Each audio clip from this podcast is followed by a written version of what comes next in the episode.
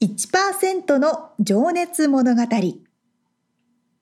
海外に住んでいる日本人は日本人総数のわずかに1%この番組では海外進出や起業を果たしたビジネスオーナーや経営者また各業界のプロフェッショナルな方々へ対談形式でインタビューをしていきます。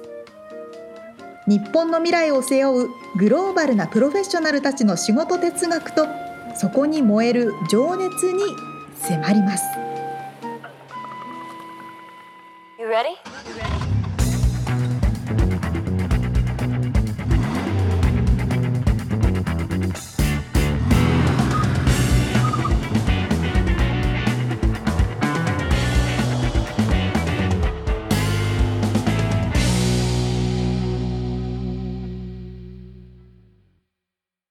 こんにちは。こんにちは。1%の情熱物語206回でございます。皆さんお元気ですか？元気でしょうか？ゴールデンウィークも終わって、5月、5月病？そんな、そんなんあったな。そんな時期ですね。そうですね。えー、っとですね、まあ、またまたなんですけど、あ、うんうんうん、僕が、まさおりちゃんもね、最近日本に帰ってたということで、はいはい、日本ですごいなと思ったことシリーズちょっと話してみたいんですけど、うんうん、はい。まあね2週間ほどいたんですけど雨がやっぱり降る日もあってですね日本はさすがに。ほうほう。あの俺がすげえなと思ったのがねこれ多分前からあったんだけど、うん、お店とかに入った時に傘を入れるシュポって入れるビニール袋にさこうシュポって入れる機械。何あれ？なんつうの、うん、傘専用ビニール袋機みたいな。やつでしょ、うん、なんか名前ついてたんだけどね。シュパットみたいな感じの。はいはいはいはいあるある。あれがさだからブイーンってデパートとか例えば入っていった入り口のすぐそこに置いてあって、傘をズボって刺すともうビニール袋がカバーされていてそう。店内で漏れないっていうあのそう。あんな機械絶対ないよねアメリカ。絶対ないでしょう。あんな気が利いたもの。まあ、カリフォルニアは特に傘持ってる人、まあ確かほぼいないでしょう。じゃああれすげえと思ったんだよね。なんかそうね確かに。あるあるある、うん、まあそれが一つとねあとあと街中にある立体駐車場のシステムもなんかすげえなと思った。あれよく外国人が驚くって言いますよね。あそう。うん。狭いしさ。そうそうそうそうこうちゃんとねなできてるよね。よくできてるよね。そうなのよ。ちっちゃいところにあの真四角の径がピュッて入って もうスレスレのところで中のなんか扉がウィーンって入ってギュッて入ってくるって回って上に行って。そう。あれみたいなね、うん、あれすごいのよ。あとあの出れないようにこう下からウィーンってなんか出てきてさ斜めってこうタイヤをブロックする、こうお金払ったら、ね、そうそうお金を払ったらそれがウィーンって下がるみたいなのもそうそうそうそう。すげえなーと思うしね。ちゃんと細かく整整備されてんですよ。うん。あとなんかそのモールショッピングモールに行った駐車場もなんか先に出る前に金払うんだけどさ。でも出る時はなんか何もチケットも何も出してないのにいきなりビーンって開いてさドアが。へえ払ったことを知ってるんだよね。どういうシステムなの知らんけど。ライセンス。見てんのかな？うん。カメラで。いやー、すげえと思ったしね、それも。いやー、進ん進んでるというか、整備がされてるな。うん。まあ、それが2つ目でね。あとは、えー、ラーメンがうまい。まあ、これはまあ、間違いない。けど、ただね、こう、驚くべきは、あの、店が汚ねえっていうか、その、え？ない何年やってんだっていうぐらいのさもう油のもう,、もうあ天あ天井から床からもうさ、まあ、多分30年とか40年とかやってんだろう。うんうんうん。ボロボロなんだけどこれ大丈夫かって思うんだけどラーメンがクソうまいっていう そういうとこがうまいのよね。何なんだろうねあのうん。もう綺麗にしたりしないんだろうね、まあ、あれあれでいいんだねも確かに。う、面白。で最後に、えーまあウォシュレットがやっぱり素敵だという。どこにでもある今日ちゃなんとウォシュレットがある。そうそうただ、えー一つおおおと思ったのはあの、まあ、友達のねアパートとか、えーあとホテル、うんビジネスホテルのあのトイレの狭さがそう。わかるわかる。あの座ってさ台をする時特にお、まあ、女性は普通に座ると思うんだけど、もうドアがここなのね。鼻、鼻に当たるよぐらいのね、近さね。あれはちょっとビビりますね。わかるわかる。あれはもう外国人にとってはアトラクションみたいなもんですあれ絶対顔当たってると思うよね。あの顔体が大きい外国人とか。入れないと思う。座もった座った時に。うそうそう、ドアが閉まんない。って面いう白い国だわ。ことをメモメモしておりました。いいですね、いいですね。じゃあ次回のあの導入の話もこれで、あすいま頭の話もぜひぜひすいません。はい。楽しい。ありがとうございます。面白いな。しかも、ミツさん久々に帰ったからいろいろ発見があって面白いですよね。いやー、ほんと、あの傘のやつにマジ一番ビビった。いや、あれは私が学生の時から全然どこにでもありますから。あ、そう。すいません。田舎者なんでね、話知らなかっ いやいやいや。さあ、本編に入りますね。た。はい。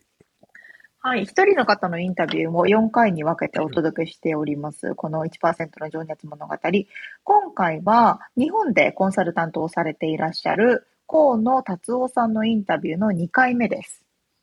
はい、えービジネスコンサルタントということでね、まあ、海外在住者を対象に主にしていらっしゃるっていうことで、まあ、前回の仕事のね、内容とかライフスタイルを聞いてたんですけど、はいはい。今回は、えー幼少期のお話から、えー長きにわたる、まあ、転職もね何回かしていらっしゃってこうサラリーマン時代がね長かったんですけどそこからまあ起業に至るまでのね、えー話とか、えーあとそうんうんの海外在住者を対象にししする絞ったきっかけとかねまあ皆さん興味あるうんうんうんっていうところ、その辺を伺っております。では聞いていただきましょう。はい。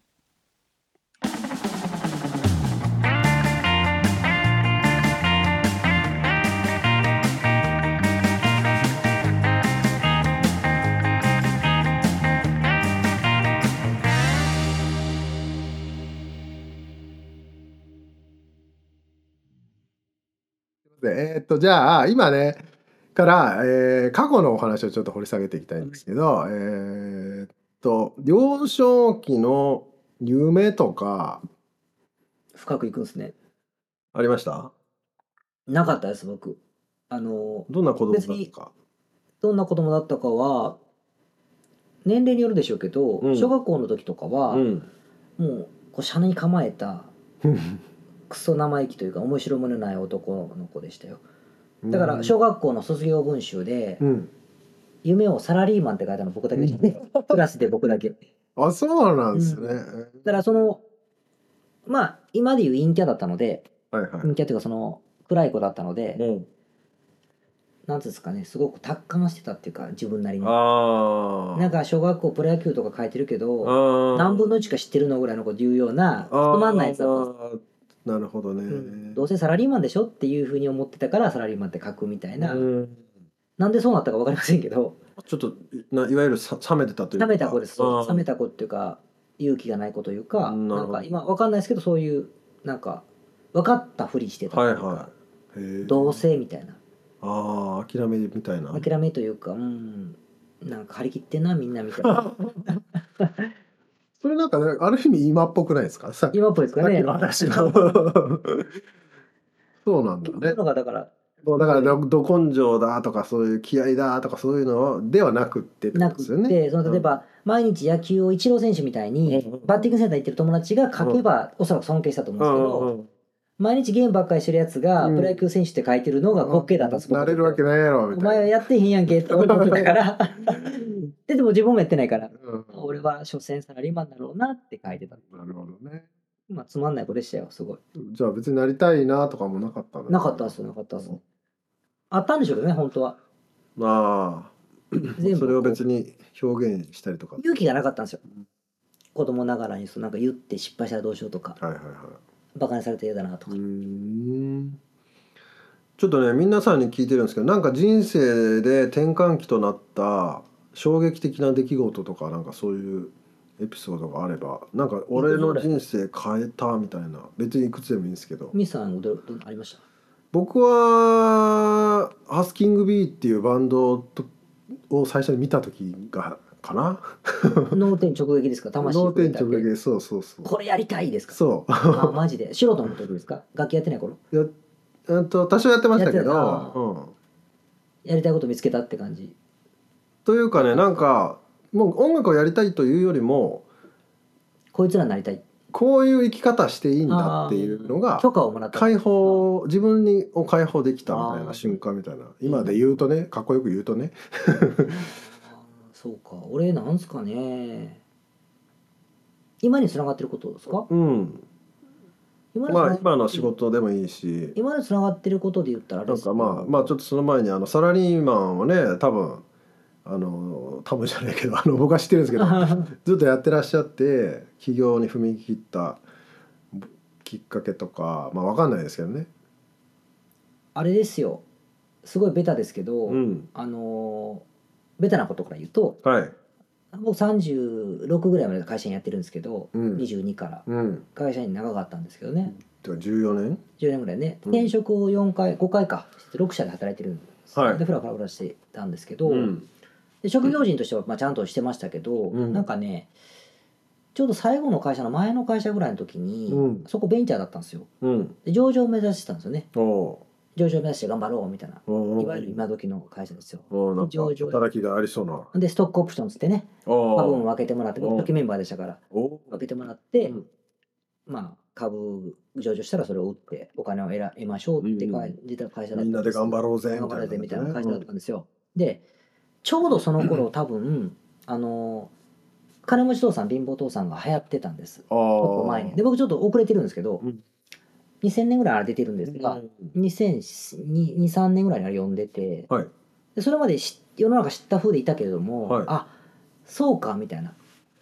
あのエンプロイーはそらそうだなみたいな。人に使われてるとそらそうなるよねみたいなことが改めて体系的に分かった時で、うん。でもそれ分かってるだけであって、うん。でも起業するのも大変じゃないみたいな思ってたわけよう全然、ん会社員で十分だと、うん。自分に合う会社があるはずだとか、うんうん。給料持ったら上がるはずだみたいな転職を続けてた時に、うん。たまたまベンチャー入って、うん。まあものすごく働くわけですよ、うん。で上場したんですよね。おすごい。僕がじゃないですよ、まあ、その会社がね。いる時に。いる時にね、うん。でストックオプションもらって、まあ、金額でらしいですけど、まあまあ、まあ、まとまったお金になったんです。おおそれ知らなかった。やったぜうん。なったわけじゃないですか。うん。なったんですよ。うん。なったんだけど、うん。その時にまあ同じ創業メンバーがいるでしょ？うん。いるじゃないですか。はい。創業メンバーが手にしたお金っていうのがはい。あの時多分時価総額はいくらか覚えてませんけど、うん。多分その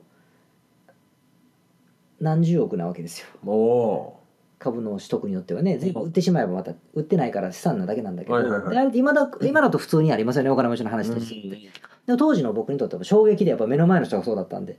まあだから同じ時期に同じ時期の同じに頑張ったんだけうんど持つものっていうのは、はい。多分50億手に入れてて、はいはいはい。で僕らはもうせいぜい何百万とか何千万もなかったですね。そんなに差があった。差があると。もちろん贅沢ですよ。うん。30そこそこでもらってますから。うん。だけどあこの差は何やろうって思った時に、その金持ち父さんがフラッシュバックして、こっち側や。やっぱそのあっち側と こっち側っていうのはもう全然違う世界なんだな。いやもちろん今のは分かりますよ常識で。はいはい。会社やってますからでも当時は働きマンだったから、うん。あこの労働の内容と責任感とか、うん情熱の量とか、うん。全然関係ないねあまあ全然関係ないねって。言ったらねその経営陣よりも働いてるかもしれないし貢献してるかもしれないし。俺の方がもしかしたら心配してたかもしれないし、うんだけどやっぱりこの持つものと持たざるものっていうのはそそういう差なだけであって、はいはいはいはい。っていうのをすごく愕然と知ってですね。うんでまあ金持ちになるぞと思わないのが僕の気の弱いところですけどほせめてううん。自分の持ち物にしないと。なるほどそのまあオーナーにならなければいけないと。ないけないなと、うん。ロバート京介さんそうですねと。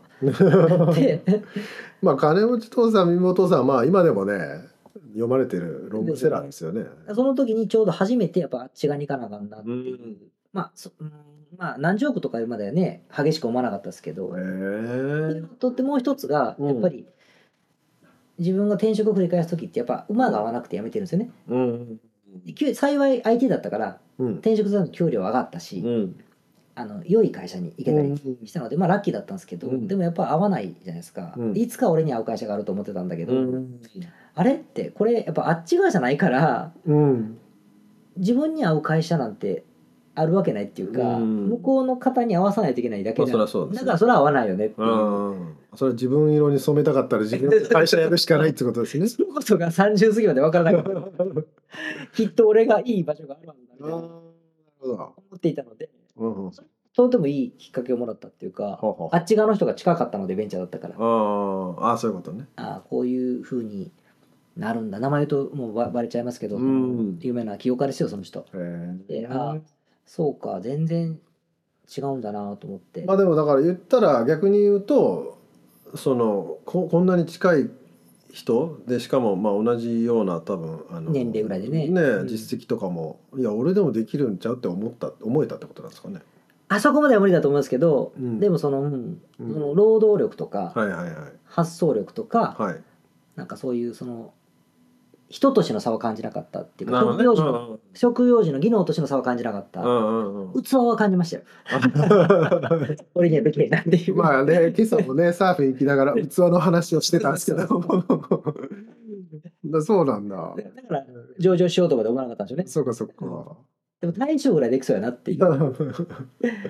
ちっちゃい会社の社長ぐらいいけんちゃうかなっていうのはうすうす思ったというか。いやーそっか。近かったらそうですね。うん。もう昔遡ればね。うん。あのもっとありますけどあの先生に恵まれなくてあの嫌な先生ばっかだったから、うん。あの結構反体制寄りに考えがなったとか。うーん。あの先輩だったり学生の頃ですかね先輩とか学校の先生にあんまりいい巡り合わせが僕なくて、うん。でなんか尾崎豊じゃないけど、うん。なんかなってずるいなうん。みんなと思ってたんですうよ、ん。だからあんまりこう強権的に立場を使ってうん。あれしろこれしろっていう人がうん。全体的に嫌いなんですよ、なるほどね。そのだから組織の、まあ、いわゆる上司とか、うん、そうか。あ若いのは最初はこうやるもんだよみたいなのとかも、はいはいい。ちいち反抗するような感感じだったからまあそら会社員は向いてないよねって。疲れちゃいますよねそうやっぱ幼少期が影響してる気がしますけどね。うん。昔素敵な先生とかはい。先輩に囲まれて可愛がられてたらうんあのこんなふうになってないかもしれない。そういうの俺可愛らしい可愛がってもらってるかなみたいな感じもしますけどね、うん。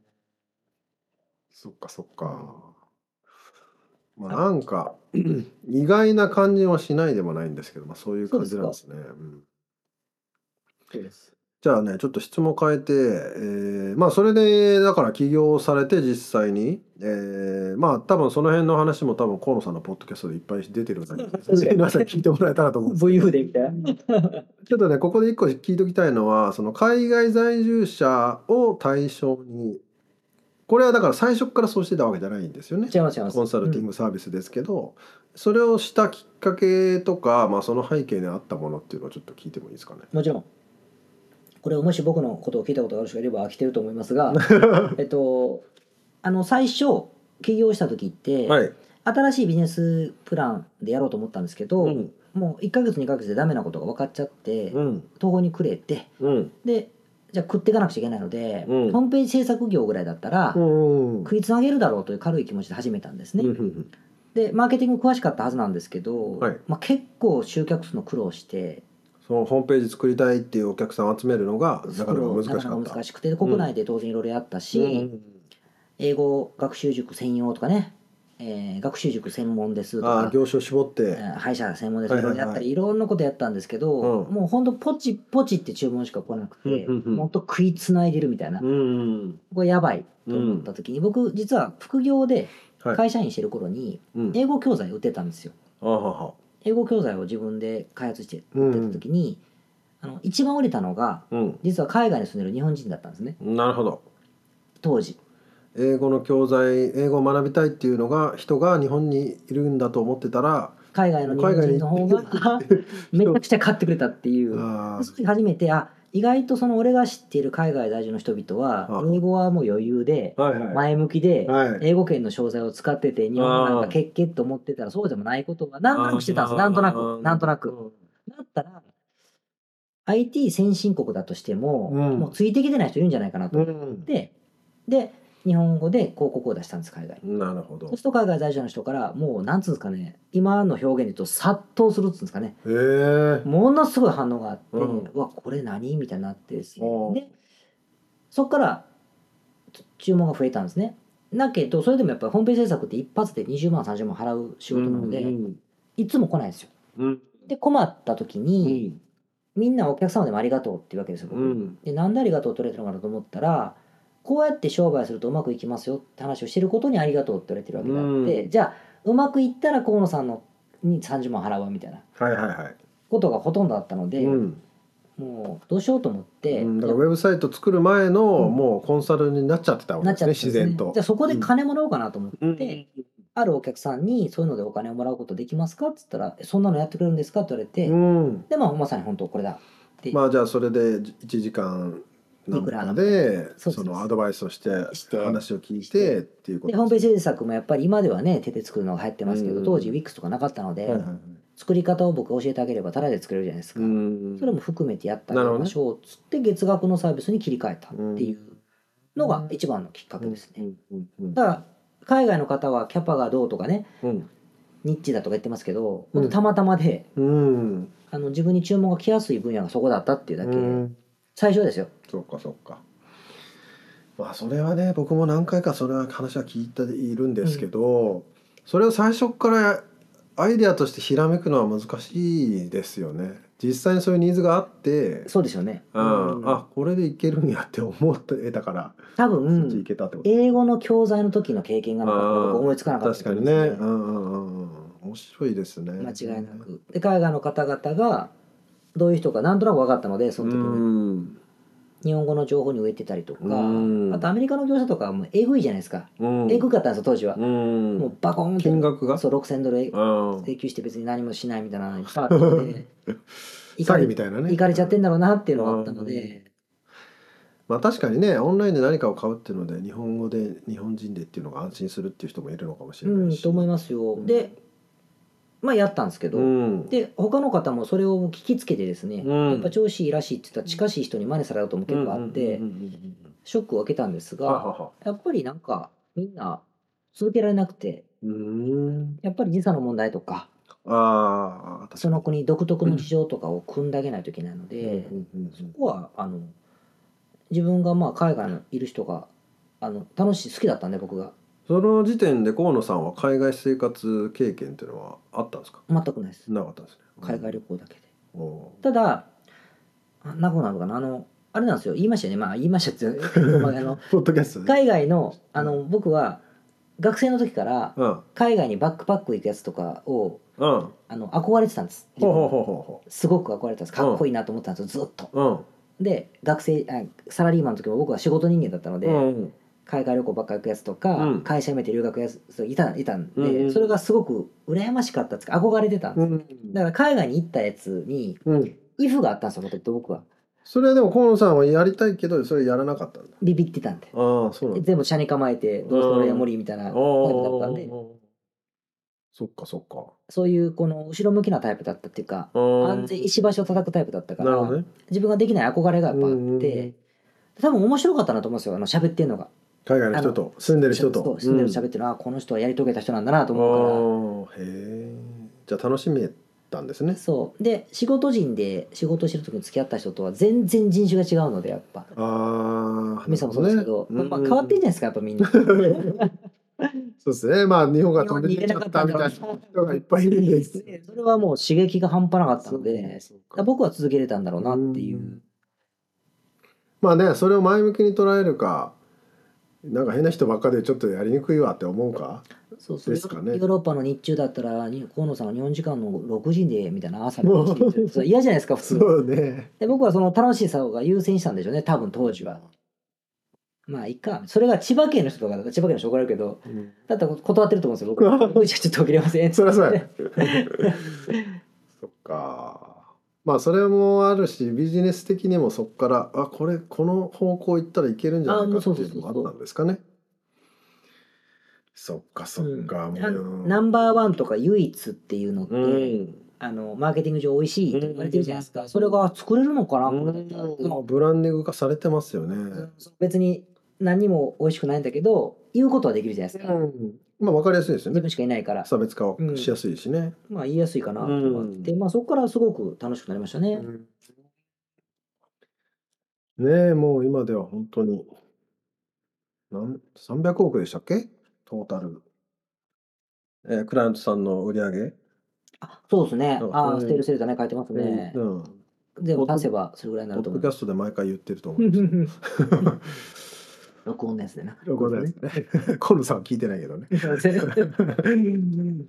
まあそんなね成長させてきているわけですがで実際ねあの海外生活っていうのも、まあ、ハワイで、まあ、さっき話出たけど、はいはい数ヶ月暮らしてみたりっていうのもそれはそれでなんか違う体験感みたいなのありましたか？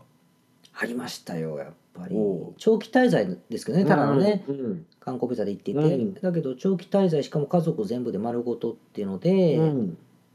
なんかよく誰かがおっしゃってましたけど7日目の魔法が解けるってこう言っててうん。ハワイとか海外旅行って、うん。僕ら日本在住者からすると旅行で行くじゃないですか、はいはいはいはい。7日間超楽しくておで7日目に帰るのが惜しいですよね。もっといたいな、と思っていきなり移住するって人が多いんですってなるほどね。移住目指すって、うん。で移住目指すまでは1週間の旅行を繰り返すという。うん。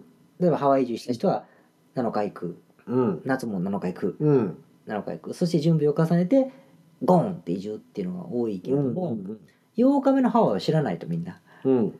なのでそこでこう思ったのと違うとかうん。まあなんか裏側見ちゃうとかギャップがあるとかはいはいっていうことでその思うみたいな話を聞いたことがあってそれはそれでいいんでしょうけどうんで僕もそれ経験がなかったのでうん。だからその7日目以降旅行以上の期間を過ごすっていうのはやっぱ初めてだったからなるほどね。そこでまあいろいろ気づくこともあったりとかうん。移住するほどじゃないよねとかうん。思う部分もあったりとかうん。でも俺はでもいいなとかうん。こういろんなことが気づけたってまあいうかね一緒だからまあそれぞれそうですね。子供なりにとかねあるでしょうし。もちろんその移住するって決めて移住した時の方がコミットメントするので、うん。見える世界は全く違うと思うんですけどなんかでも旅行以上の期間を過ごせたことでなんか自分が海外に憧れている部分がどこかっていうのが結構分かったからへえそれはどこなんですか？よかったなと思って。僕はあの刺激ジャンキーだと思ったんですよ。はははつまり新しいこと新しいことしたいから行くと刺激を受けるんだけど、ハワイは大好きなんですが、うん。ハワイに僕は2年いると多分飽きると。なるほどねでも行きたいんですよ。うん。でも1週間じゃうん。ってなるとつまり自分は拠点をあっちこっち変えることをしたいんだなっていうことをすごく認識したっていう。なるほど。まあいわゆるでもまあ刺激が欲しいのかなそれは。何かを変えたいんですか、ね、変えたいのかあの落ち着くのが嫌いなのかうんきっぽいのか。だから LA もすごい好きですね、うん。まあいろいろねサーフィン連れてもらったりして大好きですけど、うん。まあ、知れませんよねそんなことないから、でまあ、うんそこも例えば2年いたりとかうして、ん。日本にしか帰国しなかったら、うん。飽きるのかな別のとこ住みたいと思うのかなとうん。か、うん。ヨーロッパ旅行行きたいのかなって思うとすると拠点として思っているのかうん。自分の刺激的な場所楽しむ場所と思っているのかはすごくよく分かったなって感じはしますねなんか。う。んねえまあ確かに2ヶ月いると一応この生活リズムっていうのはねできてくるでわけで。まあ楽しかったですけどね。うん。でもやっぱあれですよ。あの前も今さっきも言いましたけど話してて。友達仲間が大事じゃないですか。仲間っていうかうんうん。友人というか知り合いというか、はい。人のつながりというのは結構大事だと思うんですよ、はい。生活を拠点を置くということは、仲間がいたら違うのかなとも思いましたけどねああそういうことね。自分の居場所って思うと僕はやっぱベースが日本なので、うんあの日本の方が普段から会う人間はやっぱりいるので、うんそう思うとそういう人がハワイにいれば確かに。ここでここを拠点にうんいろんなとこ行きたいと思うのかなっていう、まあホームになるわけですよね。いそうゆるね。もうそうすると一周回って結局どこでもええやんって話なんですけどまあただやっぱりそういうのは長く住まないといけない、ね培われないものだしね。うん、うん。そのまあ自分が軽く言ってる海外行きたいなとか言ってる部分と、あのやるならやってもいいかなみたいなのがうん。まあいろいろバランスよく理解できて、うん。なるほどなるほど。うん。何が何でも移住だとか。はいはいはい。何が何でも日本だみたいな、うん。ならなかったらよかったですね。まあちなみにねあの河野さんはこのコロナ、まあ、以前に何の話になっちゃうけどあのヨーロッパ行ったりアジア行ったり、そうですね。まあ、アメリカもね、イーストコーストウエストコーストいろんなところでセミナーをやられて、えーいいろんなところ行ってらっしゃるわけですけどね。なんか「ここええわ」とかありました？サーフィンだとやっぱハワイとロースじゃないですか。そうっすか。LA は楽しかったですよ。えーいいっすよね。一緒にサーフィンする仲間がいるかあらそれか。っていう噂は。なんか、まあアジアの飯がうまいとかね。あでも僕ね一番好きなのはスペインです。あそうですか。サーフィン考えなかったら、サーフィンなしならスペインが一番好きですね。それはどういうところが？なんか飯がうまい。あそうなんだ日本っぽいですね。なんか素材を焼くだけとか。ああのシンプルに素材の味を生かして生かしてるのが多い気がします。タパスってちっちゃい小皿で食べたりはいはいはい。まあお酒もね飲まれます。酒もそうで、あ本当に、あの本当アヒージョとかだって、ただオリーブオイルで揚げてるだけじゃないですか。まあそりゃそうですね。フランス料理って結構ね、まあいろいろこねこいろいろね回してね。回して美味しいものを作る飾ってね料理って感じですあと見た目もそうだしね。うんスペイン料理はすごく日本料理に通じるものがあるから、うまあみんん。なやっぱりスペイン料理美味しいって言うみたいですね。ね日本人の口に合う合うっていうなるほど。ことらしい。海鮮も多いのかな？で、あと、ラテンなんですよ、やっぱ。うんなんやかんやって。うんあすごく軽い。明るい明るい。ノリがいい。ノリがいいな。うん。適当ですけどね。教えるとムカつくらしい適当って言うんですけど。でもたまにここには全然、あそこで仕事しろって言われたら辛いです。あとそう、で、大西洋にちょっとつながってるんで、あーサーフポイントがあるんですよ。あー、まあサーフィンもできつつ。できつつっていうのでは、あ、これはいいぞと。冬が僕行ったことないので、そっかそっか。夏はしかも白白夜っていうか、ああ日が長いね。10時ぐらいまで明楽しいね、それ。あの感じはもうたまんないなっていう。そっか。まあでもアフリカとか南米とかはなかったでしたっけ？僕経験ないですよ。うん。アフリカも南米も行ってみたいですね。ブラジルとかね、メキシコとか。行ってみたいですよね。僕も行ったことないけど。まあメキシコぐらいか。遠い。うん。まあ、LA からメキシコは近いけどね。そうっすか、そうっすか。意外とだから自分の属性はああいうのが好きなんだなとは思いましたよ。うん。日本を飛び出したいとかう。いうんのは思ってますけど、うん。まあ要は転々としただけでしょみたいな。まあでもね、新しいことがある方が絶対楽しいし、うん。脳の、なんていうのかな。こう体操じゃないけど。そうですね。うんだからハワイの好きな人とかも、ハワイに住むことだけを優先して、うん。にフォーカスして海外旅行行かない人もいるじゃないですか。うん。コストもかかりますから、はいはいああいうのじゃないなと思います。うん。あの望みは。まあいやそのねなんていうの旅の醍醐味ってやっぱりそのねそこに行ってこそ発生する問題とかがあの普段の生活に出てこなくてやべえこれどうするべっていう。脳がこう 若返る。焦るっていうね。脳が汗かくみたいな。そうなんかこですけどトイレを探すとか。ねそう海外はね僕らトイレ近い2人組なんですけど。漏らしちゃいそうになってるんですよああいうのとかも。刺激的な。がなくてね。マジで刺激的。ある種サバイブというかそうそういうのはねだから海外に行くのが手っ取り早いですよね。そうそうだから何が良くないってことですね。そうそうそう。要するに何年ごとも。そういうことか。うん。まあ一応落ちたところで次のセクションに行きますかね。はいありがとうございます。じゃあ今からねちょっと仕事を掘り下げていきたいんですけど。ほらはい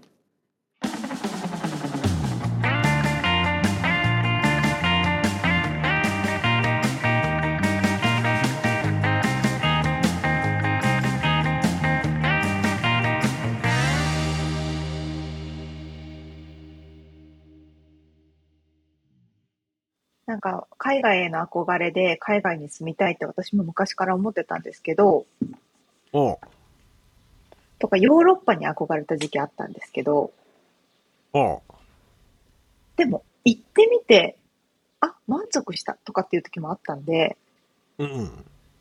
なんかやっぱりこう実際に行ってみて、なんかその憧れだけだったのか、それともその先があるのかっていうふうに河野さんがおっしゃってるみたいに、うんうんうんそこを見極めて大事だなって思いました。うーん。え、それはどこに行ったの？フランス？えー、な、どういうとこに憧れてたの？あの、こう何？優美さみたいなとこ？なんかおしゃれ、私ヨーロッパに住んでたらおしゃれじゃないみたいな。るほどね。うんな。多分ね、でもそう、それぐらいの人も結構いると思うんですよ。うんいや、それは最初はみんなそうじゃない？うん。そうなの、そうなの。まあね、確かにな、憧れだけだと、そうだね。まあ、きっかけはそれでいい憧れだだと思うんだけどね。そうそう。その後がね、うん。おっしゃるときにその7日目の魔法、8日目からってことですよね。そう、まあそれと、その旅行以上のね、経験とか滞在って、うんなんかこれはやっぱ大事だなと思ったよね。本当になんかうん3日4日の観光だけだと何もわわかんないっつうかさ、そうなの、そうなね、の上。上っ面舐めて終わってるってことなんだよね。あ、まあ後で気づくというかさ、そうそう別に、うん、観光地を巡るの楽しいんだけど、それはそれで。うん。まあなんかね、まあ先週の話じゃないけど、汚い食堂でこそ めちゃくちゃうまい飯が出てくるみたいな。そうね。あそうなのってね、多分7日以降にそういうの経験するよね。絶対そうなのよう。ん、なんか裏側みたいなものあるだろうし。うん、うん、うん。面白いですね。うん。いやでもこのね海外在住者をまあターゲットにしたっていうきっかけの話がねあのーうんうんまあ多分河野さんのポッドキャストでも喋ってるんですけど毎回うん。まあお面白いなと思うんだけどやっぱりなんかその言ってたのはその英語教材を売ってたんだけど日本人、うん日本に住んでる日本人よりも海外に住んでる日本人の方が売れたこれがまあ意外だったっていうはい、はい、はい。でうん、うん。でそこに気づけるちょっとした気づきじゃんそれってね多分ね。そうね。うん、であの起点を利かして、まあ、それ海外在住の人を対象にビジネスやってみようかって思えるか思えないかって割とうん。そうそ何が違いなんだろうねっていうかさこう。うん。ううんやっぱアンテナを張りつつ、うん固まりすぎずある程度のフレキシビリティを持ってうんやってないとってことなのかな。そうね柔軟性みたいなのもね必要だよね。うん。まあそれもそうだし、まあ、さっきの話につながるかもしれないけどその後がうんそこに気づいたとしても、あのーそれを続けるためにはっていうかさこう真似をされるじゃないあここうまみがあるんだって思われたらさ他も真似してくるわけで確かに。間違いない。うん、だけどそこでやっぱ続けられるか続けられないかっていうのがその好きなのかどうなのか憧れだけじゃない何かなるほどね。そのその向こうにもう一歩あるみたいなのがないとやっぱ続かねえし多分真似しても、こう本質を分かってないかったりしたらこううまくお客さんに刺さらないとかね、そうね。うん、なんかそういう違いがちょっとあるんだろうなみたいなのを改めて思いましたね。憧れの向こう側ね。かっこいいな。憧れの向こうが確か。に。なんか一曲できそうだね。えー、なんかね、うん。そっか。ほら、こっから先、向こう側行かないから。それ言っただけでダメなんで。ダメですね。オッケーオッケはい。そんな感じで。ー。そんなこんなで、次はどんなお話になります？そんなこんなで、まあ今までね、えー今の 仕事に至るまでの経緯みたいなお話だったんですけど、うんうん。来週は、えーその向こう側ですね、えーそのし仕お事に 仕事に対する、えーなんだ？思いとか、えー仕事哲学ですね、えーまあ、あとルーツ、うんうんうん。モチベーション。その辺はいはい。ちょっと知りたいところですよね。気になりますね。モチベーションって本当にね、保つのがうんでしょ？あ、聞きたい。まあそれが特に河野さんもだからまあなんかこう割と順調に進んでいるわけですよねビジネスが。はいはいまあ、2つ今手がけてらっしゃいますけど、そっからそこ順調にいけばいくほどそのモチベーションキープって大事になってくると思うんだけどまあね。最初はねハングリーだからもちろんやるんだけどさ、うんそこら辺をねちょっとうまいことなるほどなーって思うのをね喋っていらっしゃるのでお楽しみにって感じです楽しみにしております。はい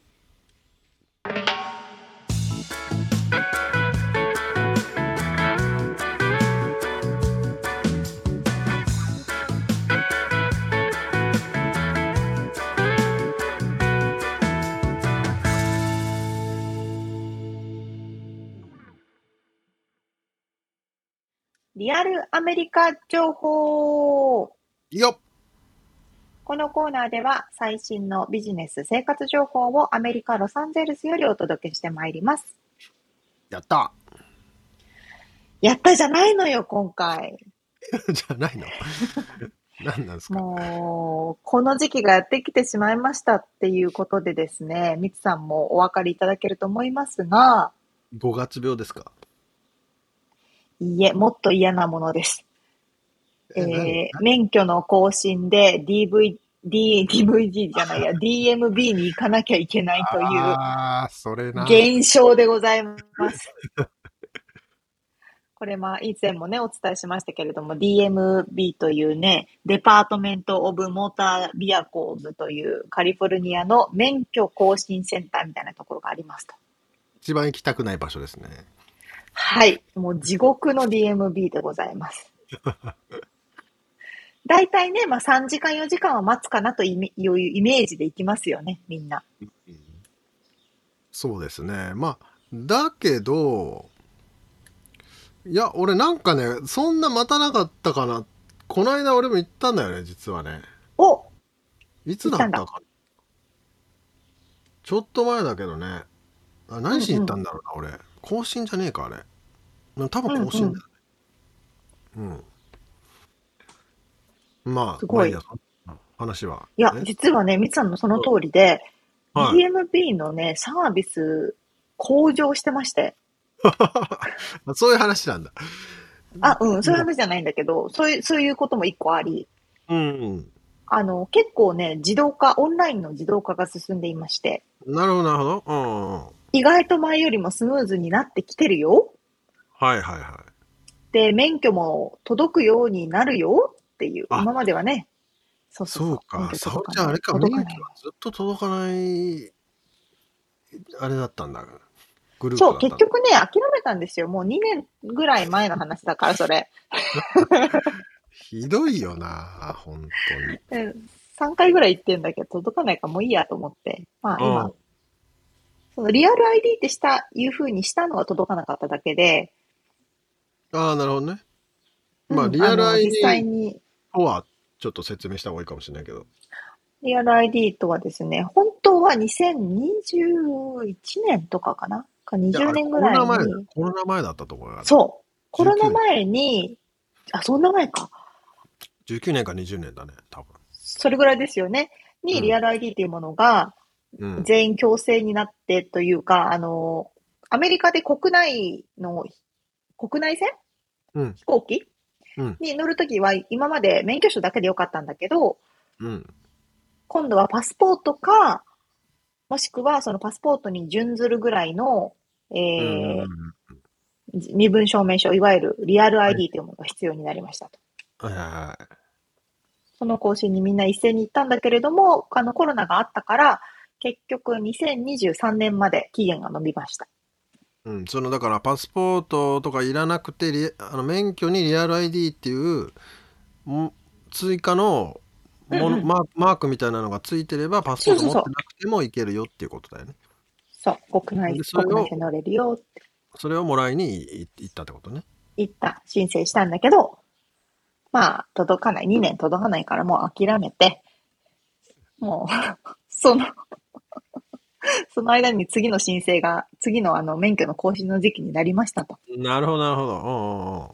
そう。で、行きましたと。うん。まあ、今回はあの、ネット上では、20分ぐらいの待ち時間って書いてあったんだけど、うん。で、結局1時間半待ったんですけど、まあ、それは それはいいとして、うん。そんなもんだからいいとしてですね、うん。まあ、結局、まあ、これがない、あれがないとかになって、行ったり来たり、行ったり来たり、いつも通りの DMB をしたんですけど、うん。で、まあ、結局普通に免許の更新はできましたと。うん。だがしかし、今回、私は、えー、免許の更新に伴う筆記テストを新しく受けなきゃいけなくなりまして。え？そのなんか何、ね交通ルールみたいな？そう、あの、免許を取るときに必ず筆記テストを受けるじゃないですか。うん。それを更新の時にも多分ランダムかなんあかで受けさせられるの。あ。あ、そう。アンラッキーな人だけがってことね。選ばれた人だ多けが。分、多分ランダムなんですよね。あで、まあでもね、普段運転してるし、あ。うん。まあまあ全然いけるでしょ、とまあ、思って、4, 4択とかだよね。3択か4択か。3択なんですよ。はいはいは受けました。うんマジ難しい。だって、みつさんにじゃあ出しますよ。あの、質問、あの、問題ね。い。はい。例えば、危機一髪を、これ英語、しかも私英語で受けちゃったんで、なんかその英語も難しかったんですけど、危機一髪の状況を避けるために、危険のあるなしかを判断するため、道の前方を見るときは、何秒前に見るべきですか？なんだそれ。そのなんか問題もわかんない。危機一髪の状況を避けるために、何秒前前方を見たらいいですかとかいう問題があるんですよ。それな、3択なの答えは何？だ ?A, B, C。そう、3択 A、えー、4秒から5秒前。B、6秒から8秒前。C、10秒から15秒前。どれでしょう？どれでもいいわ、そんなもん。そうでししょこれね、10秒から15秒前が正解なんですけど。とか、あとは、えっと、あなたが車を売りました。うん。売った後、その報告を何日以内に DMB にしなきゃいけないですか ?5 日以内、10日以内、20日以内。知らん。知らんでしょ？うんとかっていうのが全部ハンドブックに書かれてるんですよ。え、それそれ何何をそれで、うん。何問出るのそれ？30問ぐらい出て、なんか5、おー6問間違えたらもう失格で、おー。で、3回チャンスがもらえるんですよ。おでも私1回目全然余裕だろうってもううう思って受けたら全くわかんないから、1回目落ちました。ー。はあと2回しかチャンスがないい。と。2回目はね、その日にやるのまた。おその日にもでききるんだけど、うん。できるんですけど、でも、やんなくてよかったと思って。あ、そう。勉強し彼に、ないいや、ちゃんと勉強しなよって言われて、と。うん。ハンドブックを1か、あの、116ページハンドブックがあるんですけど、お運転のね、うんそれをね、もう、3回読んだから、私。マジか。で、2それ何回目受けたんですよ。またそこに受けに行かないといけないの？オンラインで行けるの？そう、受け、受けに行かなきゃいけないの。マジでめんどくさ。で、しかも、その受けるときもちゃんと指紋認証になってるから、その人の指紋をピッてやったら受けられるようになってて替え玉ができないようにちゃんとなってはいるのね。で、3回で3回もし落ちちゃったら、免許1回取り消しというか、またなかったことになされちゃう。マジえー、そんな難しかったっけ？免許取るの。いや、そう、でもそんな難しかったけど思って、で、例えば体内アルコール？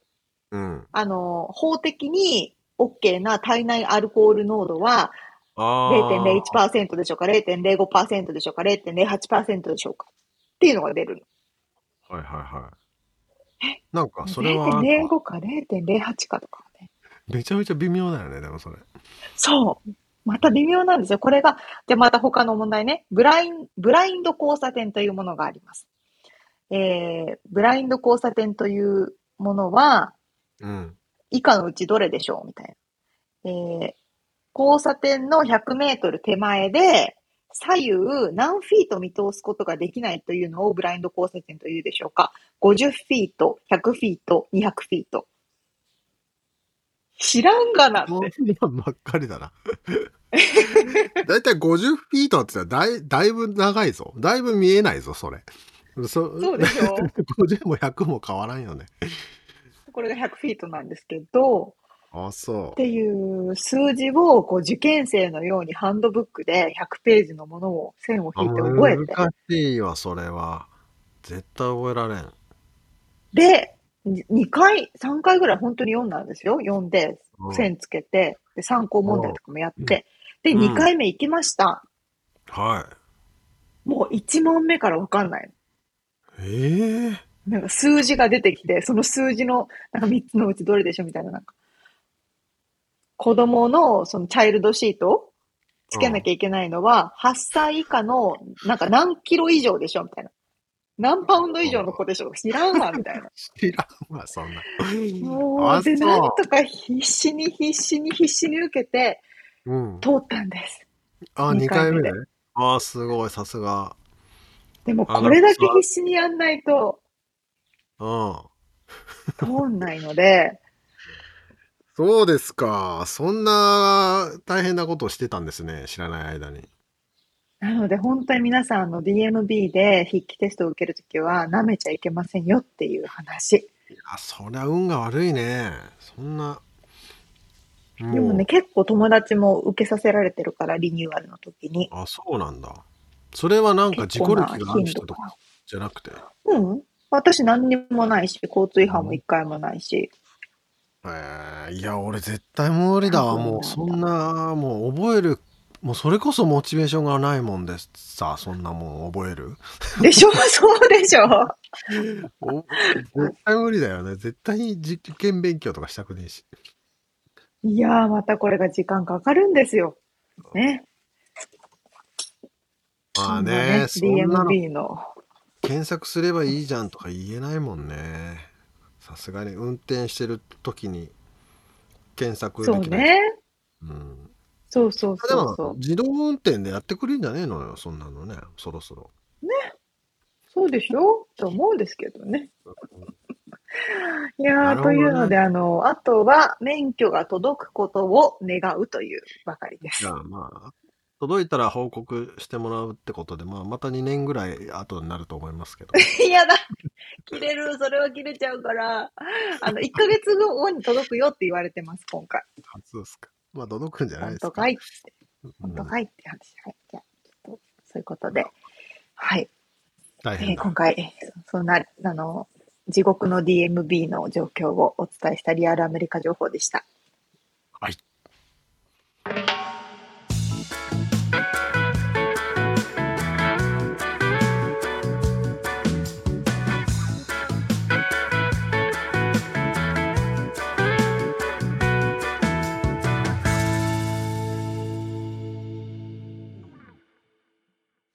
締めのコーナーです。質問。はい、質問。えーっとね、まあ、またちょっとその、え、旅行とかね、そんな話が続くんですけど、うん。ちょっとこの話広がるかわかんないんですが、えーおすすめの時差ボケ解消法はありますか？それ、今私の一番のテーマ。まさに今ミまさに聞きたいことなんですけど。どうして？それね、マジきついんですよ。うん、眠いよね。あの、日中に眠いよね。そうなの。夜日本から逆だ。アメリカから日本に行く方が楽ですよね。なんだっけ？アメリカから日本に行くうんと、日本ですごい朝早く起きちゃうけそうど、そうそうそう。でも、でも一日がね、ちゃんと過ごせるもんね。そうそうそうそ大体まあ早朝ね5時ぐらいに目が覚めてう。そう。朝日とともになんか超健康的な生活を送れるみたいなね 私2時半とかに起きてましたよ。向こうで。起きちゃって。夜中の2時とか。ちそれは早すぎだけどまあね沙織ちゃんと沙織ちゃんは日本にいた時にね前回収録したけど、うん早朝だったもんねね。6時からの収録でした。でもあれですよね。その飛行機の中でいかに調整できるかって結構ポイントじゃないですか。ああそれはねだから俺帰ってきてから読んでさその実はその CA さんがなんか書いててさおっそおっ そと思ったんだけどうん そのね CA さんが書いてたのはうんうんあの飛飛行機にもう乗る前からもう現地につ現地のあの何？サイクルで時間で生活する？そうそうそう。なるほどね。それをそこの、そこか。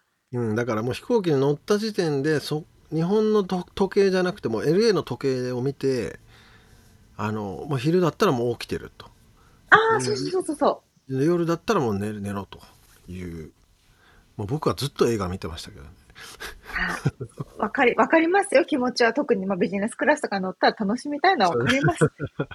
そう。ただ、私も前回、アメリカを出たのがお昼くらいで、うん日本に着いたのが夕方だったんですね。なるほどあすごいいい時間で、うんいたんですけど、飛行機の中でアメリカ時間では夜になるわけですよ。はいはいただ、日本では昼間なので、うんそこで全く一睡もしない。ほぼ一睡もしない。うんそうすると、日本に夕方着いて、そこからちょうんっと頑張って早めに寝ると、日本の時間に治るみたいああそうそれがねベストなんだけどね今回俺でも LA に来たの帰ってきたの逆で LA に来たのが夕方で帰ってきたのが夕方でな。うんうん、で、いほとんど寝なくて飛行機で。で夜爆睡したんだけど、そのまま行き過ぎちゃったんだよね。その昼まで昼過ぎまで寝ちゃって。なるほどね。十十何時間か寝ちゃって。すごいな。でその夜全く寝れない。次の夜か。そうなの。っていうパターンなんですけどね翌3日ぐらいが一番きついですよね。そして今日がとても眠たいですよね。これもだから夜まで寝ないで我慢しないといけないんだそよねうなのよ。この後にちょっと昼寝とかしちゃうと、そう終わったよねまたギラギラになっちゃうんだよまた寝れないそうそう。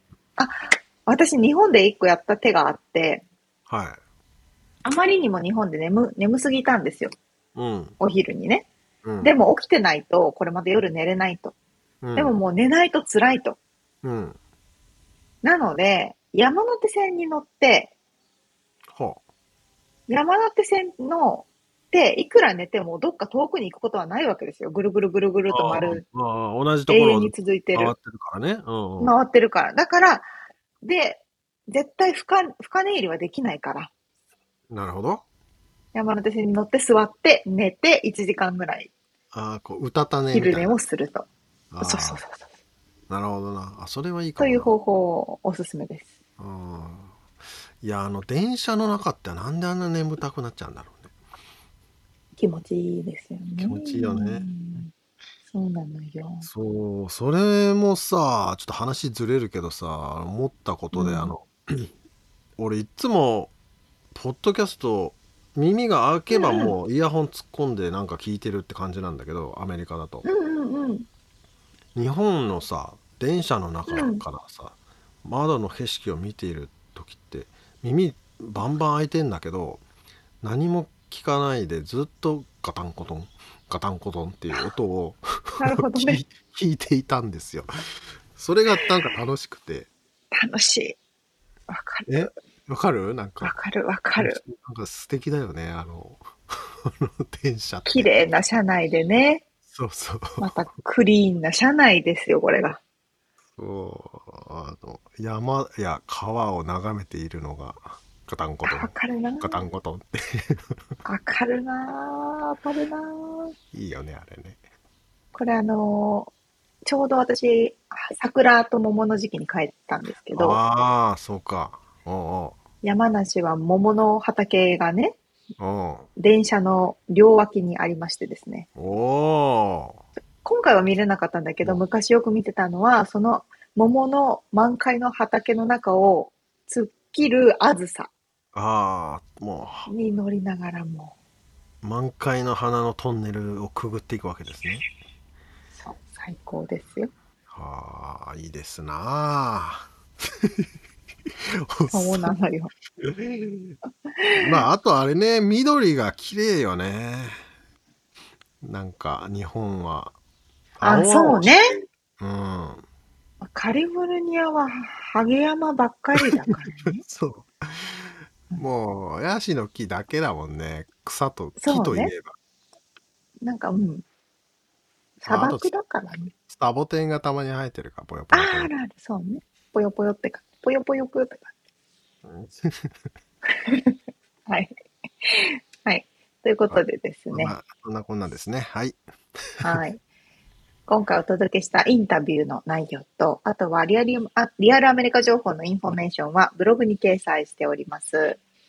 podcast.086.com、podcast.086.com、または1%の情熱物語で検索してみてください。はい、えーそして番組がちょっとでも面白いと思っていただけたら番,、えー番組フォローですねをお願いします、えーお便りレビューもお待ちしてますそしてパトロンさんからのご支援も引き続きお願いします詳細はウェブサイトを見てねはい。今週も聞いてくださってありがとうございました。ありがとうございますまた来週お会いしましょう。んじゃあね